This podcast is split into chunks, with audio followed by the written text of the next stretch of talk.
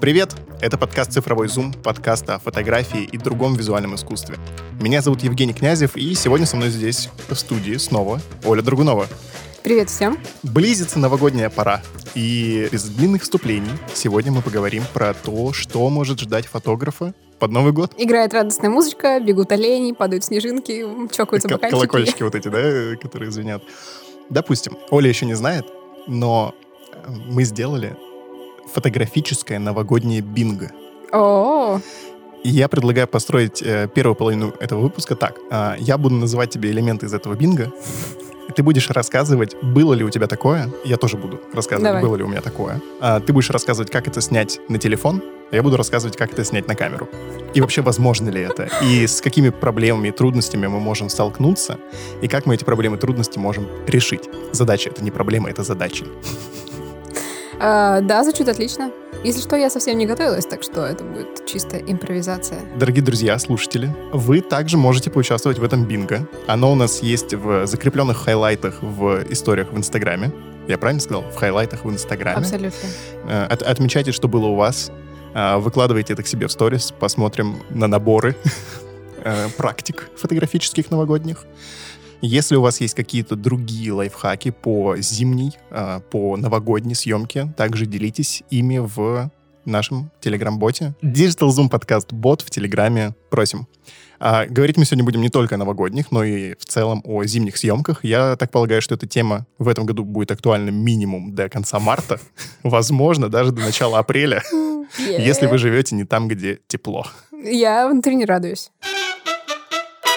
Первый пункт в нашем бинго. Тебя попросили снять корпоратив на работе. Возможно, у вас маленькая тусовочка внутри офиса, возможно, вы поехали куда-то в ресторан, и, ой, у нас же есть фотограф. А, на работе такого не было. Мне кажется, что-то такое было в универе, но мне так повезло, что все мои одногруппники плюс-минус увлекались фотографией, и должность фотографа, она была не только у меня, она была такой переходящей, Кочующий. Кочующий, да. Если вот именно нужно, чтобы мне на работе сказали, Оля, приходи, снимай корпоратив, либо я такого не помню, либо я просто сказала, нет, сорян. Такое тоже могло быть. Если, допустим, а, от этого зависит твое повышение, и вот тебе, ну, прям надо, и вот надо сделать это на телефон. Ну, можно, но если прям надо и тебя как бы заставляют, то что за фигня происходит? Что за работа, да? Чё- Да. Окей. А, У меня такое было. Э, Это был Новый год с 18 на 19. Мы уехали далеко за город в ресторан, и там были классные большие панорамные окна и, и очень мало света. Конечно же, там не было света. но Там э, стояли такие большие шары. Светящиеся, типа? Да, да, да, по всей территории, как бы, которая была вокруг этого ресторана. У меня тогда был только мой старый кропнутый Canon и китовый объектив. И я подумал, ну, просят, что, я не сниму, что ли? Вызов принят. Ну да, прикольно ведь. И, ну и мне самому было интересно. Очень плохие фотографии. Потому что было катастрофически мало света, а групповую фотографию мне пришлось делать, конечно же, с э, встроенной вспышкой, потому что, ну, хоть как-то спасти Мгм. это. Вот, но я старался вывести людей на улицу, если они хотели как-то по одному сфоткаться, поставить возле этих шаров, хотя свет снизу, оно, Мгм. оно такое. Поэтому я старался, чтобы эти шары были в кадре. И, ну да, под какие-то фонари, точечные источники света, чтобы хоть как-то кого-то осветить. Вообще сложная задача, на самом деле. Ну, то есть я хочу сказать, что если как бы ты фотограф компании, да, и тебя зовут где-то там в ресторане, ну, заодно поснимать, пока вы там отмечаете, то это сложно, потому что, ну, тебе реально надо обвеситься вспышками, чтобы в ресторане вот с тем светом, который там обычно есть, что-то нормальное снять. И это уже какая-то, ну, не развлечение, а такая part-time работа. Задачка такая, Да. да, нехилая, согласен. Э, Если вас попросили это сделать, и вам вообще не открутиться, берите вспышки. Без них ничего не получится. Или получится плохо. Это мой совет, если у вас типа большая камера. Ну, я думаю, что если вас позвали такое делать, скорее всего, вы уже умеете. Я надеюсь. Если нет, э, напишите мне в личку, я расскажу, как это делается. Ну, а на телефон всегда можно найти какие-то источники света, и желательно, чтобы они там не снизу светили, а сверху, и как-то скомпоновать с людьми. Ну, если отмечается где-то в офисе, сразу оговорить то, что я буду снимать, пока есть свет. Пока светит вот обычный офисный свет, да, потолочный, он обычно достаточно яркий для офисной работы, и пока еще все не напились, и носы, и щеки не стали совсем красными, а глаза уставшими, то можно. Следующий пункт у нас — съемка на катке. Ты умеешь кататься вообще на коньках? Я умею кататься на коньках, и довольно неплохо, но я вот пытаюсь вспомнить, снимала ли я когда-то на катке на камеру. Мне кажется, что нет. Вот даже при том, что я хорошо катаюсь, вот взять в те времена, когда у меня была камера, я все-таки хорошо помню, сколько она стоит, чтобы пойти с ней на каток. Ну, потому что я-то хорошо катаюсь, а вот, ну... Люди вокруг. Люди вокруг не всегда. И, и плюс есть элемент случайности, поэтому...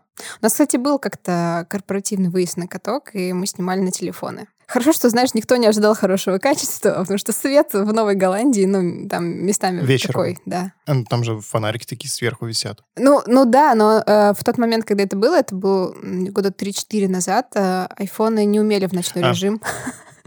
Поэтому Да, слушай, и сейчас всякое. как бы динамику в темноте снять, ну, сложновато. Нет, это было... Я делала, помню, групповую фотографию, мы там Мгм. все встали где-то условно в центре катка, и нужно было откатиться и снять э, ребят всех. Вот. Я не умею кататься на коньках, но в прошлом году я пошел пофоткать на каток. На камеру. Да. То есть ты хотел кататься и снимать? Нет, нет, я же не иду на лед. А, Я, ага. я же заранее такой, типа, я на лед не пойду. Что из этого может получиться, судя из моего опыта? Во-первых, много фотографий у бортика, где люди стоят, оперевшись на него. Первое. Или где люди катятся. В принципе, с бортика достаточно удобно снимать. Все катаются по кругу, ты можешь занять одну позицию и ждать.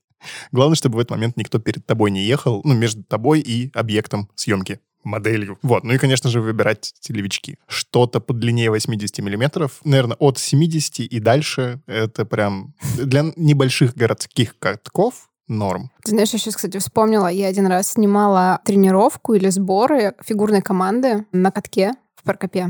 В Прокопьевске. Для тех, кто не знает, я из Сибири, я из города Прокопьевска. Вот там я снимала один раз на катке в секцию фигурного катания, потому что моя сестра там тренила, и что-то меня позвали там чуть-чуть поснимать. Я только сейчас про это вспомнила, потому что это вообще стерлось из моей памяти, потому что это был ну, не самый удачный опыт. Разблокировал воспоминания. Да. Подожди, а ты снимала, это был, типа, как э, ледовый дворец или коробка? Ну, э, наверное, это что-то среднее между ледовым дворцом и коробкой. Ну, э, Очень хорошая коробка или, ну, так себе, это ледовый крытый, дворец? это крытый каток, А, да. ну то есть вот. там тренируются хоккеисты и фигуристы. А Там же совсем плохой свет. Он ужасный совершенно. И я об этом не подумала. Я, по-моему, не взяла с собой внешнюю вспышку. Я подумала, что, ну, да, наверное, так справлюсь. Ну, типа, ну, свет светит, лед белый, э, должно быть норм. Я снимала на э, 5D Mark II со своим 24-105. Мгм. Я пыталась что-то ловить, и меня, наверное, спасло только то, что я часто снимала сериями, насколько это было возможно, и вот в сериях иногда получались фотографии, где там фигурист в какой-то красивой позе крутится, Мгм. но большая часть фотографий это просто, на самом деле, такой неудачный брак, где все смазано, или лицо какое-то странном, странном выражении, потому что как бы люди, когда занимаются спортом, у них ну, выражение лица, но не совсем модельное часто бывает, и сложно подгадать. Короче, технически это был не самый лучший опыт. Но я сейчас вспомнила, что да, так можно делать, но вот я бегала по трибунам там, чтобы это снять. Еще потом а, я, когда пересматривала фотографии, мне сильно бросалось в глаза, что там какие-то, условно, царапки на какой-нибудь коробке, что-то лед какой-то не идеальный, где-то какая-нибудь грязюка. Ну, короче, я была недовольна тем, что получилось. А в рамках того, чтобы показать э, там другим людям, сказать, что вот, смотрите, ваш ребенок катается, он там делает какой-нибудь э, пируэт. Да, прикольно, но выложить или положить портфолио или кому-то сказать, что смотрите, я так могу, точно нет. Что мы посоветуем, чтобы этого всего избежать, чтобы получить классные фотографии с катка? Хорошо подготовиться, наверное. Ну, я думаю, что взять вспышку и взять какой-то светосильный объектив, видимо. Что-то более скорострельное, если есть такая возможность, потому что, опять же, от этого много чего зависит. Динамика все-таки. Да, что еще? Одеться соответствующе. Идите туда в светлое время суток, потому что в темноте снимать э, проблематично. Да, я бы сказала, идите туда с ощущением, что это будет челлендж, потому что я шла с ощущением, что будет изян. Было не изян. Я понял.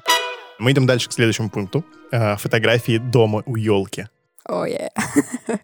Причем, ну, такие, типа, семейное застолье. Или, опять же, корпоративное застолье. Неважно, даже, возможно, не застолье. Место неподходящее для фотографии. А сфоткать надо у елки. Мне кажется, что это было у всех. Это тот пункт бинго, который можно сказать, что было. У тебя бывало такое, что ты смотришь потом на эту фотографию и такой, да, классно. Классно вышло. Ни разу. У меня тоже. Причем я снимал, э, значит, когда квизы в барах снимал, мы фоткались там у елки. Э, Это всегда было так странно, потому что елка очень высокая, люди стоят низко, надо как бы сфоткать людей, но чтобы елку было видно. Она даже не подсвечена, она стоит в самом темном дальнем углу. Меня всегда коробило, что когда ты фотографируешься с елкой, а, входит очень много дополнительного окружения вокруг. Мгм. И типа, если это дом происходит, то ты потом на это смотришь, ты думаешь, ну, что-то вот тут бардак, тут что-то неаккуратненько, что-то как-то... А потом, спустя какое-то время, когда я смотрела эту фотографию, я думала, что, о, нифига себе, у нас вот так там, оказывается, было, там что-то в шкафу интересно лежало, и ты такой изумишь, осматриваешь, а что там у меня было в быту в то время?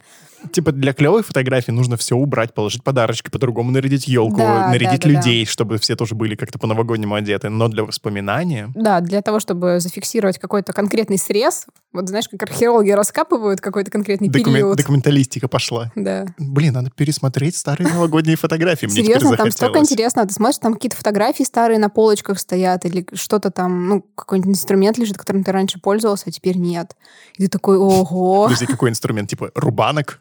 А, нет, я скорее хотела сказать, что, не знаю, какие-нибудь старые духи или, ну, Ага. что-то такое. Лежит книжка, которую ты когда-то читал, когда ты был подростком. И И, ты и, такой, типа уехал от родителей, вот 10 лет прошло, Да. она до сих пор там лежит. Не всегда, вот. э, Ладно, стоит на полке. поэтому интересно. Прикольно, прикольно. Следующий пункт нашего бинго — застолье и салаты. Очень близкая Новогодний тема. стол. Очень близкая тема, я понимаю. Вот в чем сакральный прикол фотографирования новогоднего стола? Во-первых, это сохранение семейных рецептов. Семейных традиций. Да.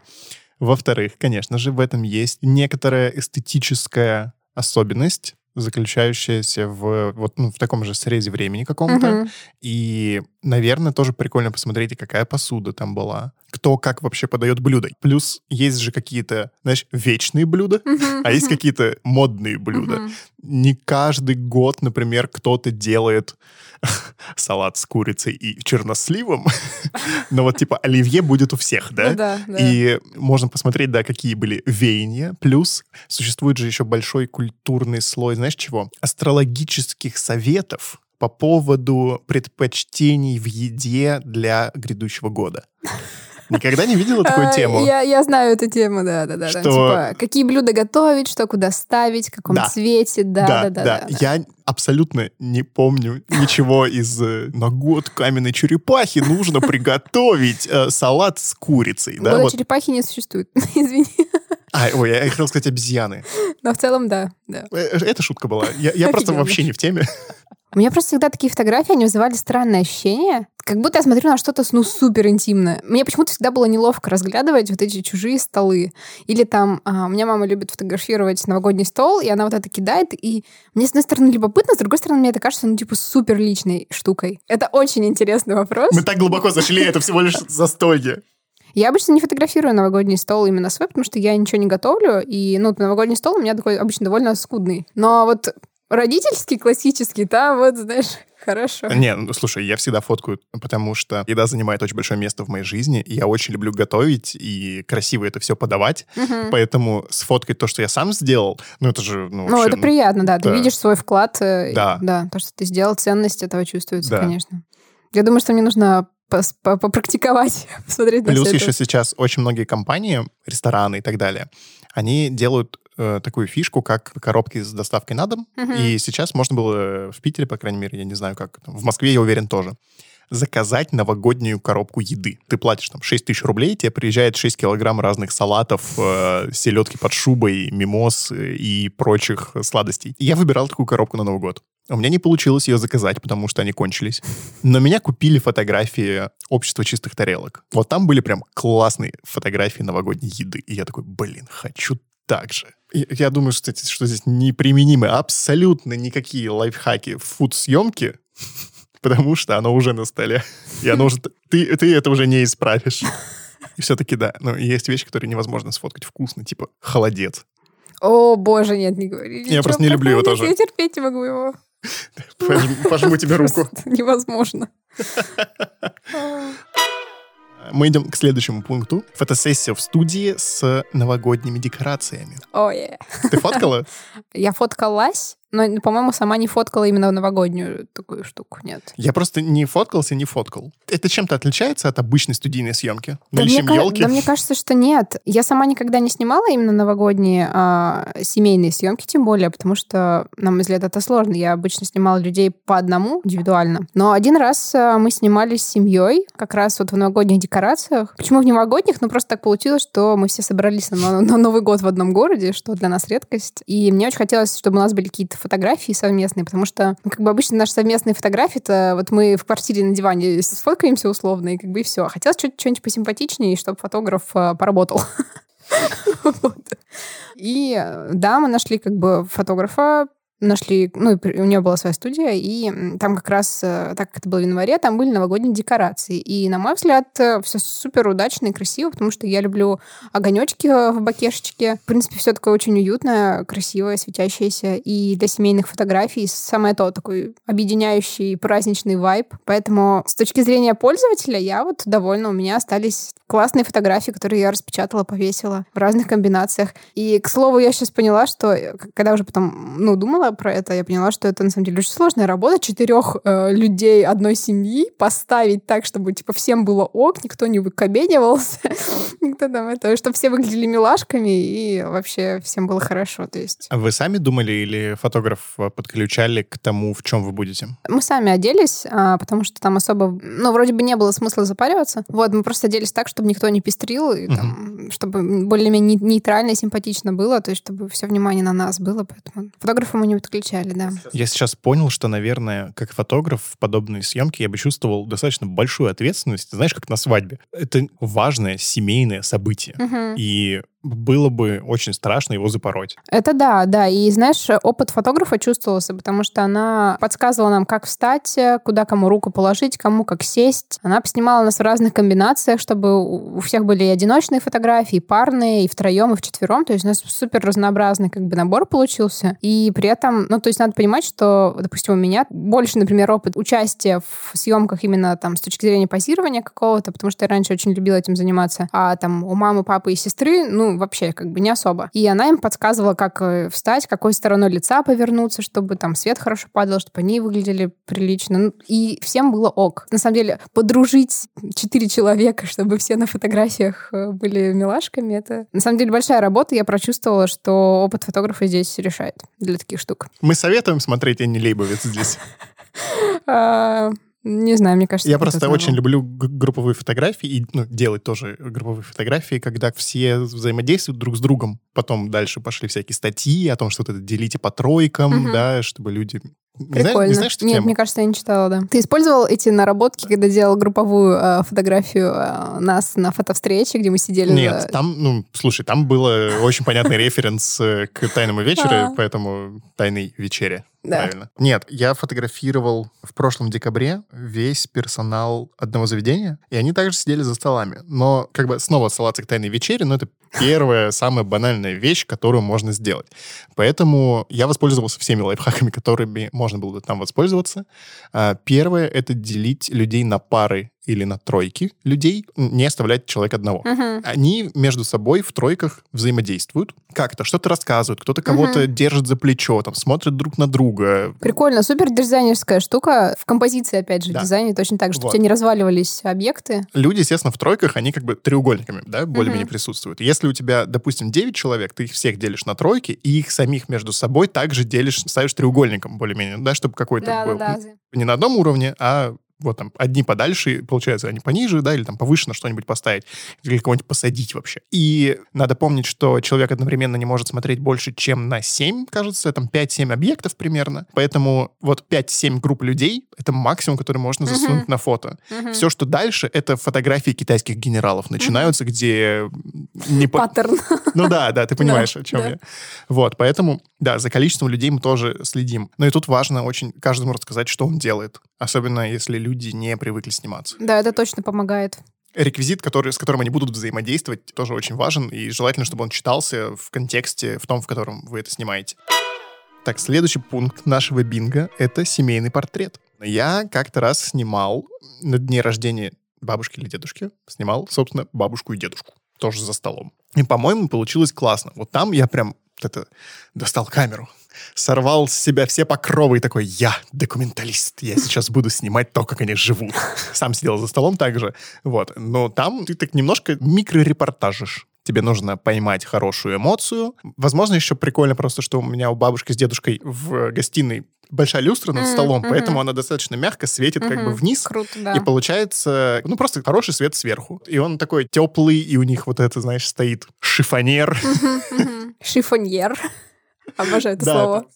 Прямое включение от монтажера. Конечно же, это был не шифонер, а сервант, потому что в нем стоит посуда.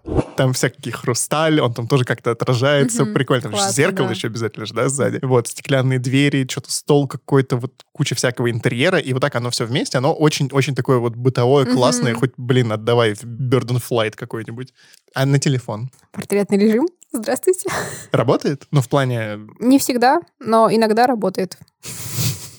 Ну, типа, как повезет, блин. А у меня нет лидара, поэтому а, иногда смотрится неплохо, иногда не очень. Но если не докапываться до качества, то вполне иногда что-то может получиться. Угу. А, но, скорее всего, если бы я была в такой же ситуации, как ты, мне нужно было снимать на телефон, я бы, скорее всего, не снимала в портретном режиме. Я бы скорее подумала, как мне подсветить или как-то отделить от фона героя, чтобы он был затемненный, например. И чисто за счет, например, настройки экспозиции я бы их э, выделила. Угу. А вот фон, он был бы резким, но он был темным угу. и не фонил бы. И, может быть, э, в той же ленсе я бы подкрутила обработку фона, еще бы его затемнила или размыла чуть-чуть. Но скорее просто затемнила, короче, чтобы люди были видны. Что я сделал, помимо того, что я просто достал камеру и начал снимать, я, во-первых, пересадил бабушку с дедушкой поближе друг к другу, mm-hmm. ну, чтобы они тупо mm-hmm. влезали в один кадр, и убрал все бутылки, напитки со стола, потому что они яркие, они бросаются, да, они сюда они вообще не подходят. Вообще. Плюс они, ну, тупо закрывают лица. Короче, весь этот product placement лучше убрать. Он выглядит, ну, не очень хорошо. Через 10 лет упаковка сменится. Какая была упаковка у сока добрый или у вина обсны, я думаю, вам не интересно. А вот какой 10 лет назад был ваш дедушка, это, Супер я думаю, да. Следующий пункт бинго. Бенгальские огни. Ты когда-нибудь снимала? Да, я каждый год их снимаю. Людей с ними или а, их самих? Обычно, кстати, сами огонечки меня прям прикалывают, как они по-разному разлетаются. Я снимаю их на телефон через блюристик периодически, mm-hmm. с очень коротким зажатием, а, с короткой выдержкой. И получается, что они частично размазываются, но все они еще резкие и яркие. И в целом классно смотрится дым от них и сами огонечки. Соответственно, если ты зажег э, хотя бы парочку, угу. то у тебя получается что-то красивое там. Ну, оно зажег... такое, типа, а волшебное получается. Да, а такой мэджик. Разлетающиеся блесточки, дымок, яркий свет, да. То есть я вообще люблю, ну, именно там фейерверки какие-нибудь снимать или вот бенгальские огни, потому что... А это следующий пункт. Очень легко получить что-то красивое, потому что тебе нужно просто там вовремя нажать кнопочку или там по диагонали расположить объектики, чтобы... Огонечки были Чтобы огонечки вылетали, да, там, из какой-то одной, из одного уголочка, и вот у тебя уже все красиво. Следующий пункт здесь салюты, и я, наверное, скажу сразу за оба этих пункта. Я не снимал бенгальские огни, но однажды меня попросили снять практически стоковую фотографию с зажигалкой. Mm. Что нужно было, это чтобы был как бы огонек, а вокруг куча искр. Да? И я очень долго не мог понять, как это сделать. Потом я понял. Очень легко, оказывается, это сделать. Вам всего лишь нужна длинная выдержка. Там, я не знаю, короче, чем одна сороковая, наверное. Просто потому что искры а, что от бенгальского огня, что от зажигалки, uh-huh, uh-huh. полагаю, что искры-то примерно одинаковые, они достаточно быстро... Пропадают. Ну, вот они появляются и пропадают. Да, они очень, очень быстро появляются и, и пропадают, и поэтому, если вы их на короткой выдержке будете фиксировать, то будет мало искр. На длинной выдержке получается, что э, фотография выглядит как будто вы, блин, эти искры уже прифотошопили. А салюты, как, если снимать на длинной выдержке, э, вот это очень классно. Это я делал и на телефон, и на камеру. Получается банально хорошие фотографии салюта, и в них вообще непонятно, что это длинная выдержка, потому что их такими рисуют, угу. например. Или там на упаковках самих салютов. Вот как бы Хвостик видно такой, центр, да? да, видно даже, как он немножко взлетал, как будто, и видно вот эти вот все хвосты, и получается ты видишь одновременно каждую фазу полета и взрыва этого салюта, и он выглядит достаточно обычно но выигрышно в отношении всех остальных людей, которые этого не сделали. Вот, поэтому, да, э, бенгальские огни, салюты и все вот эти искрящиеся, светящиеся штуки очень классно снимать на длинной выдержке. Абсолютно. Я году в 2010 на какой-то, не помню какой телефон, а, я сняла такую фотографию фейерверка в момент, когда он только вот взлетел и взорвался в небе, и там такой, знаешь, атомный взрыв получился, ну прям такая здоровенная взрывающаяся штука, и выглядела просто потрясающе. Я была очень довольна своим, своей находкой. Да, я, я тоже нашел это случайно, я такой, а что если? А по, поэкспериментирую-ка я. Обожаю этот вайп э, фотографий. Последнее, что у нас есть в бинго, подружка в гирлянде. Я честно пытаюсь вспомнить, но в гирлянде, по-моему, нет. А, а вот что-то вместо гирлянды, ну там... Я не помню. Я тоже не снимал. Подружки в гирлянде, они часто полураздеты, и я не помню, чтобы я такое снимала. Прям часто? Ну, у меня просто, ну, видимо, нету гирлянды. Ну, у меня реально девушки в гирляндах ассоциируются с какой-то, ну, э, около обнаженкой, потому что я слишком, ну, я вижу такой штамп, а в одежде редко вижу. Вопрос, куда я смотрю, видимо, да? Да. Ну, вот так получается. Ладно, давай мысленный эксперимент, да? Нам нужно снять подружку в гирлянде. Что делать? Я сегодня ехал в студию вот и думал, а, а как бы я это делал?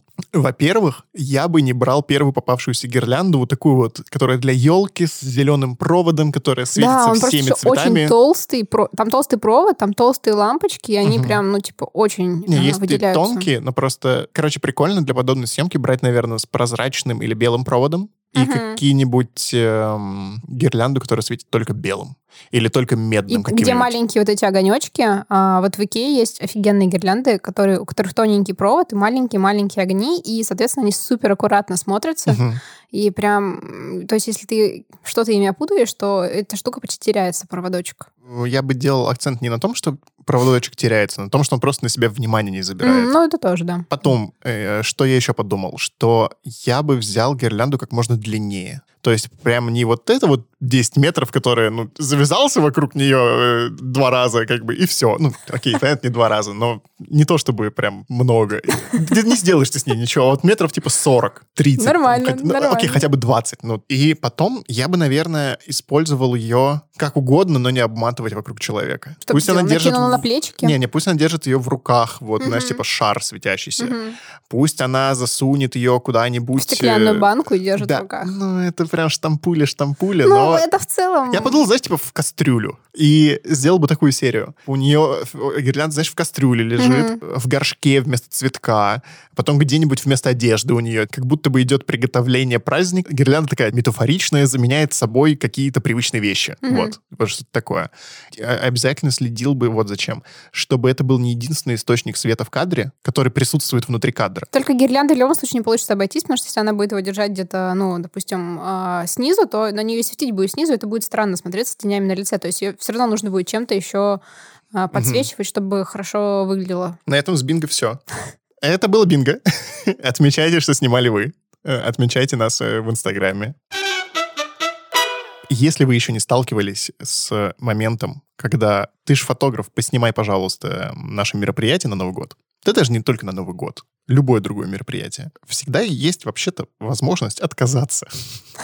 Я считаю, что стоит помнить об этом и говорить об этом чаще. Потому что друг с камерой — это не фотограф. Друг с камерой иногда хочет отдохнуть. И если вам это предлагают, самым лучшим вариантом будет очень аккуратно и деликатно объяснить, что вообще-то я иду на это мероприятие тоже отдохнуть. И не хочется превращать это в работу. Если у вас есть какой-нибудь знакомый фотограф или человек, желающий это сделать, например, на вашу технику, и вы его предложите вместо себя, я думаю, что это устроит э, вообще все стороны. Если бы меня попросили коллеги на работе или друзья в теории, они так не сделают, я думаю, потому что все все это понимают прекрасно. Но если бы вдруг, то я предложила действительно нанять стороннего человека, потому что он, скорее всего, сделает эту работу лучше, потому что он не вовлечен в общение, не вовлечен в вечеринку, он не знает как бы нас персонально, и его задача хорошо сделать свою работу. И, соответственно, он за это получает деньги, и он подписывается под контракт, так сказать, и выполнит этот контракт. А я, если соглашусь на такую штуку, то, скорее всего, я и не повеселюсь на нормально, потому что буду думать, а надо снять, надо тут снять, надо этих И не отработаешь снять. нормально. И не отработаю нормально, потому что ну, надо же повеселиться, надо пообщаться,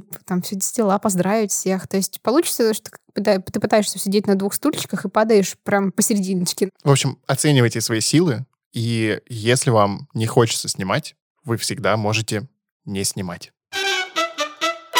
Мы переходим дальше к, в принципе, зимней съемке. Я вообще очень люблю зиму. Зима очень красивая, зима очень чистая. Особенно, когда снег только выпал, и все вот такое прям совсем белое, когда еще машины не успели раскидать реагенты по краю дороги, и песок, или что там в вашем городе сыпят, э, чтобы люди не падали. Но в целом у съемки зимой есть много своих особенностей. И первое, что мне бросалось в глаза, это синие тени у снега. От неба? Да, это просто отражение неба потому что он белый, он все отражает. Самое дурацкое. Подожди, подожди. А зачем что-то делать с синими тенями от снега? Вот именно, потому что я их, когда впервые увидел, я, возможно, то ли насыщенность слишком сильно поднял, то ли как-то не так обработал. Но они прям были, ну, прям синими. Uh-huh, uh-huh. Я их, естественно, полез в Snapseed убирать насыщенность. Тени стали серыми. И я такой, вау, а это выглядит еще хуже. Это прям отвратительно выглядит. Короче, если у вас на фотографии есть синие тени у снега, оставьте их синими. Это максимально естественно и привычно глазу. Если они слишком яркие, пройдитесь там немножко, убавьте насыщенность. Блин, э, зима офигенное время года.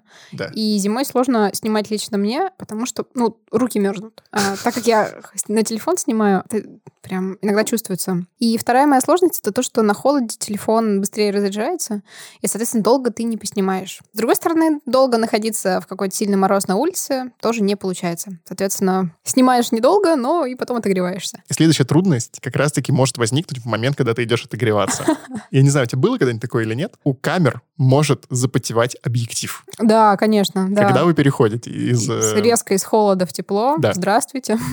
Да, и снимать невозможно, ну, потому что как бы там вода и все мутное. И за камеру немножко страшно, потому что ну, типа резко это... такая ну, я просто параноик. Я параноик. Вот, поэтому, если вы планируете съемки, не планируйте их так, что я сейчас снимаю на улице, вот потом пойду в студию и сразу же продолжу там снимать. Нет, там должно пройти, ну, хотя бы полчаса. И желательно, конечно, чтобы камера не резко попадала в теплое помещение, а более-менее постепенно, то есть хотя бы не доставайте фотоаппарат из сумки, пока вы зашли домой, потому что в сумке все еще Да, ну, там все прохладно. еще прохладно будет. Да, и через полчасика достаньте, она там как раз-таки постепенно сама отогреется. Можно, ну, я не знаю, если прям совсем где-то вот в Якутии, когда минус 60, и ты заходишь домой, я думаю, что, наверное, я бы вынес на балкон сначала даже камеру, чтобы она там полежала, потом бы дома полежал, и вот потом бы я уже что-то с ней делал. Ну, короче, на самом деле в этом нет ничего страшного. Я не думаю, что там будет так много конденсата, что она зальет и что-то испортит. Ну, просто неудобно как бы будет и все. Ну да, да. Время. Плюс, да, конечно же, если у вас э, большая черная камера, а возможно маленькая, а возможно не, не черная. Короче, если у вас э, отдельный фотоаппарат, э, побольше аккумуляторов, потому что они садятся на холоде все-таки. Я рассказывала в подкасте лайфхак про съемку с Bluetooth-кнопкой. Возможно, рассказывала, давай повторим. Прошлой зимой я летала в Сибирь, и там было минус 27 в январе. И я подумала, что отличное время для прогулки, и мы с родителями поехали гулять в парк. Там было супер красиво. Мне очень хотелось поснимать, и Помня свой опыт со съемок на Финском заливе зимой в Питере, когда тоже было адски холодно, я взяла с собой а, Bluetooth-кнопку. Давай для начала. Э, Bluetooth-кнопка — это что? Bluetooth-кнопка — это, это такая маленькая пластиковая фигня, которая по Bluetooth подключается к телефону, и, соответственно, когда ты их законнектил, ты нажимаешь на эту кнопку, у тебя делается фотография э, на телефоне, при условии, что у тебя была открыта камера. И, и такие кнопки, они шли раньше, по-моему, в комплекте со всякими селфи-палками. Они, они идут в комплекте с селфи-палками, со штативами, но можно и отдельно купить эту Bluetooth-кнопку. То есть, э, Сколько они стоят примерно? Да, они какие-то очень дешевые, то есть, не знаю, рублей 300. Угу. Ну, это сейчас очень грубо, потому что моя шла в комплекте со штативом, и я отдельно не покупала, но это очень дешевая, доступная штука. А есть, типа, дорогие, классные Bluetooth-кнопки? Ну, типа, знаешь, металлические. Слушай, я не ресерчила, там, потому что... С большим аккумулятором. А, я не ресерчила, потому что даже вот эта маленькая дешевая пластиковая штука, которая есть у меня, она довольно долго живет э, без подзарядки. И, ну, а, ну так там только Bluetooth, что ему? Безотказно работающая штука. Как я снимала? Снимать рукавицы или перчатки, их минус 27 и ходить с телефоном — это самоубийство. Поэтому я открыла просто приложение камеры на айфоне, подключив к нему Bluetooth-кнопку, и я просто ходила с включенным экраном, включенным приложением, просто нажимала на кнопку, которая была в руке с перчатками, и фотографии делались. Классно. А есть сложность э, с тем, чтобы переключить э, с ширика на телевик, например, или на ультраширик, в зависимости от э, телефона. Или экспозицию понизить. Или экспозицию понизить, да. То есть вот что-то настроить очень сложно, но это потом решается на кадрировании. А на крайний случай можно сделать это носом. И я приловчилась сделать это носом, потому что это все еще было лучше, чем снимать э, рукавицы. Вторая сложность этим способом то, что ты долго так не сможешь снимать, потому что на холоде телефон быстро, быстрее садится. А, плюс, если приложение камеры постоянно включено, она довольно много, ну, как бы энергии отжирает тоже. Соответственно, в зависимости от емкости аккумулятора, это займет какое-то не очень долгое время. То есть я за два часа полностью разрядила телефон на холоде. А это был 10R? Это был э, уже 11 Pro. Я, я просто к тому, что 11 Pro iPhone, насколько у него, в принципе, большой аккум? Слушай, на тот момент он был новый, и это было... У него емкость была 100%. Ну, хороший аккум, короче. То есть был хороший аккум, хорошая емкость, и она все равно довольно быстро села. Ну, слушай, два часа, в принципе, да? Сколько ты фотографий сделал? Там, типа, под тысячу, например. Ну, допустим. Я не помню, мне кажется, что меньше, но я ходила, я же не все время снимала, то есть Ну, я ходила да. часто, да. Ну, я к тому, что, знаешь, это примерно как взять с собой, ну, большую камеру Мгм. и те же там, Примерно, за да, два часа да. отстрелять, я не знаю, ре- реально тысячу фотографий, и у тебя сядет аккум. Да, а еще ты замерзнешь, и все равно придется тебе отогреваться и подзаряжать телефон, поэтому не очень big deal. Я вот подумала, что в теории, наверное, было бы неплохо вот на такую прогулку зимой с Bluetooth-кнопкой брать еще этот пауэрбанк, подключенный по проводу. Но я не знаю, насколько хорошо это на телефоне сказывается. Ну, то есть, если он одновременно снимает и разряжается на холоде, и при этом подзаряжается из банки,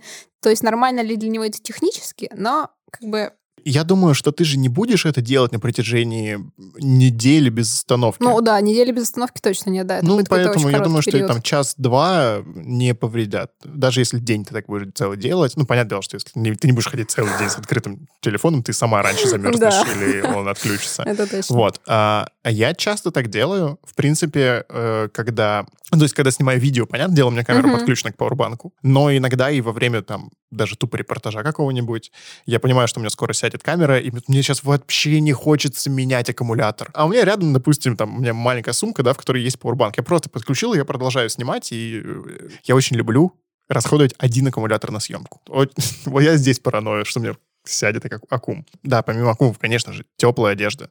Но это никогда недооценивайте. И обувь, да. Да. И есть еще прикольные специальные эти грелки. Грелки. Да, есть маленькие грелки, которые можно брать с собой. Электрические или Э, какие? соляные. Соляные. Ты никогда не видел соляные Нет. грелки? Блин, все загуглите, что такое соляная грелка. Это, это такой латексный плоский мешок, в котором находится специальная жижа. это солевой раствор. Э, перенасыщенный солевой раствор, кажется, это так называется, если курс физики мне правильно подсказывает изнутри моего подсознания. И там находится внутри такая черная маленькая палочка. Эта штука занимает не очень много места. И когда тебе стало холодно, ты берешь эту палочку, как бы надламываешь, Мгм. ну так, типа, сгибаешь ее. Она из себя выпрыскивает, типа, еще немножко соли, насколько я понимаю, как это работает. Вся грелка твердеет, причем постепенно, как Мгм. бы э, вот так вот вся э, от, одного, от этой палки к другому концу. И она становится теплой. Не горячей, а теплой. Достаточно комфортно, чтобы ее можно было засунуть э, под куртку, например. Есть просто маленькие, которые можно засунуть в перчатки, чтобы вам было тепло. Круто. Вот. И сразу говорю, она затвердела, что с ней надо потом сделать, чтобы она стала обратно мягкой. Ее нужно сварить. Ее нужно кинуть в кипяток. Типа, ну, в кипящую воду, и она обратно станет жидкой. Блин, первый раз слышу какая-то А соляных грелках? штука. Солевых? Да. Соляные, солевые. Я не знаю, как точно. ну, В общем, классная вещь. И, ну, понятное дело, термос. Это вообще святая вещь с горячим чайком. Э, Хорошо поесть тоже. Как бы... Блин, я вот никогда не таскаю с собой термос. Во-первых, потому что я параною, что он прольется и зальет мне рюкзак. А во-вторых, просто потому что для меня это тяж- тяжелая штука. Ну, слушай, существуют же маленькие термосы. Тер- тер- термокружка, ну, нет, нет, целом. нет, термокружка. Маленькие термосы. Маленький типа на термос? пол-литра. Мгм. Ты его можешь засунуть туда же, куда засовываешь бутылку воды в рюкзак, и все. У тебя проблема решена то, что если он прольется, он снаружи рюкзака, ничего страшного. Ну, Ну да, да, в целом. да, и э, как бы он немного места занимает, и они легкие достаточно. Вот, советую. Продолжаем со всякими сложностями. Помимо того, что вы можете замерзнуть, может замерзнуть камера. Если э, среди слушателей есть любители снимать пейзажи, и вы захотели снять какой-нибудь зимний пейзаж на длинной выдержке, какой-нибудь астрофотографию и так далее, и до сих пор почему-то не знаете о том, что есть обогреватели для объективов, я рассказываю. Существуют обогреватели для объективов. Это такое колечко, которое подключается в USB-разъем и греется. Зачем это нужно? Даже если просто холодно на улице, она может заледенеть за это время. И как бы, ладно, пусть она заледеневает, с ней внутри ничего не случится. Но снаружи объектив тоже, если заледенеет, у вас будет мутная картинка. Поэтому существуют специальные обогреватели для объективов, которые вешаются, втыкаются в пауэрбанк или ведутся, блин, там, я не знаю, длинным проводом Технично домой. вообще. Да, или в машину. В машину тоже можно воткнуть, там, в прикурю. И э, будет у тебя теплый объектив. Столько нового сегодня узнала, офигеть вообще. Еще, короче, из минусов и проблем, с которыми можно столкнуться, что на объектив попал снег или вода. Потом ты на посте уже видишь вот эти замечательные разводы красивые. Да, да, да, блики такие Да. размазанные. Их можно использовать как творческий инструмент, но не всегда это нужно. Поэтому, да, можно с собой брать тряпочку. Я, кстати, как-то снимала с этими, именно с разводами специально, то есть я гуляла в снежную погоду, и мне засыпал iPhone, и я посмотрела, подумала, о, красивые блики. Да, давай так, так и снимем. Наверное, еще стоит помнить, что снег, когда он идет, он работает же по принципу как бы вуали, тюли, любой такой полупрозрачной ткани, и чтобы ее классно снять, ее нужно подсветить. Да, точно, Э, точно. Понятное дело, что ты не будешь, типа, снег идет, э, я буду подсвечивать снег. Э, Нет, просто задуматься о том, что если ты хочешь красивые снежинки на фотографии, то лучше как-то расположить... э, Да, взять фонарь. Можно взять фонарь, реально. И подсветить их как-то сбоку или сзади. Но если свет идет со стороны камеры, то ну, они просто пропадут. Мгм. Тем более, если они будут на светлом фоне.